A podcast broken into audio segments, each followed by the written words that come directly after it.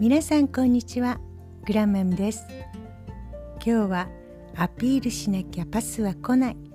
というテーマでお話しします。皆さんがご存知のアメリカの歌手マライア・キャリーの話です。アメリカのシンガーソングライターであり世界的に有名なマライア・キャリーには伝説となっているアピールがあります。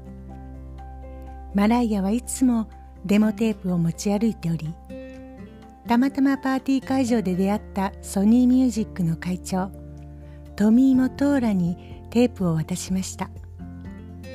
すると彼はパーティー帰りの車の中でデモテープを聞き急いで引き返してマライアに契約を約束したというものです。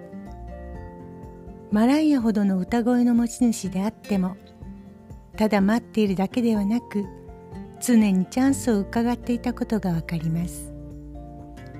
自分の才能をいつでもアピールできる準備を整えておきましょう。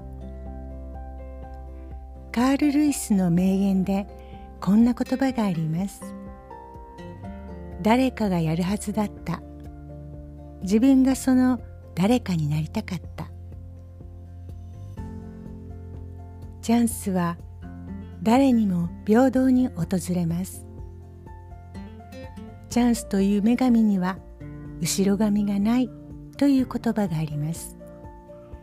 前からその女神が訪れた時通り過ぎた時にはもう掴むことができない。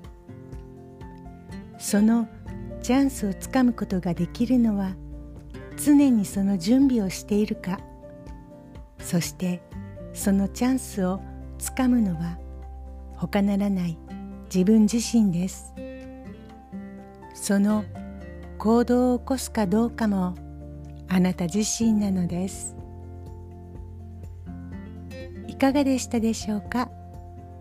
では今日も良い一日を過ごしください。グランマムでした。